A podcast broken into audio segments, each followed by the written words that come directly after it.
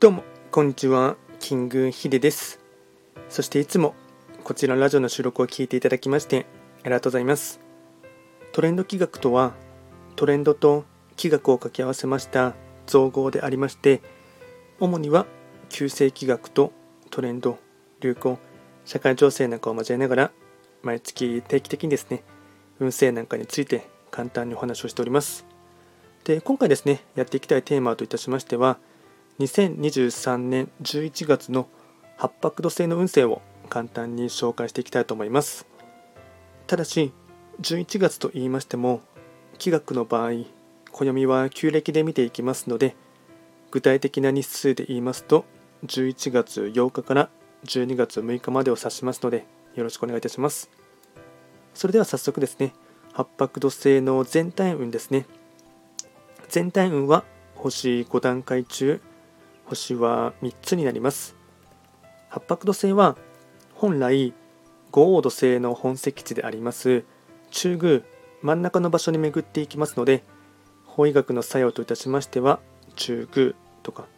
あとはですね五黄土星の帝王星の影響を色濃く受ける一月となっていきます。ではですね、えっと、早速全体的な傾向といたしましてポイントを4つですねお伝えいたしますがまずは1つ目生活のペースを落として全体像をよく見渡したい一月2つ目。今まで蓋をしていた問題が出てくるかも。しっかりと向き合うこと。3つ目。手こ入れやサポートをしながら物事を進めると吉。4つ目。周りの人をどう生かすか。責任や役割は大きい。総じて世のため人のために今の自分に何ができるかそこに機会あり。これがですね全体的な傾向となってきます。であとはですね最後に会員行動ですね。こちらも4つお伝えいたしますがまずは会員行動の1つ目。振り返って改善点を模索する。2つ目。縁の下の力持ちとして動くこと。サポート役。3つ目。良い場作りを心がける。4つ目森林浴家庭菜園。これが開運行動につながっていきます。あとはですねラッキーアイテムといたしまして食べ物に関しましてはラーメンパスタフランクフルトカステラ。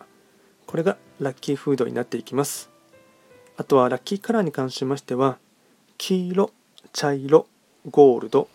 これがラッキーカラーになりますのでうまくこういったアイテムなどを活用していただいてぜひごご自身のですね、パワーチャージに使っていただければなと思います。で、こちらですね、より詳しい内容のものに関しましては、YouTube 動画ですでに動画をアップロードしておりますので、ま、そちらも合わせて見ていただければ参考になると思います。あと、こちらのラジオでは随時質問とかリクエスト等は受付しておりますので、何かありましたらお気軽にレター等で送っていただければなと思います。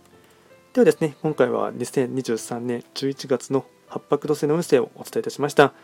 最後まで聞いていただきましてありがとうございました。ぜひともいいねと、あとフォローとしていただけると励みになりますので、今後ともよろしくお願いいたします。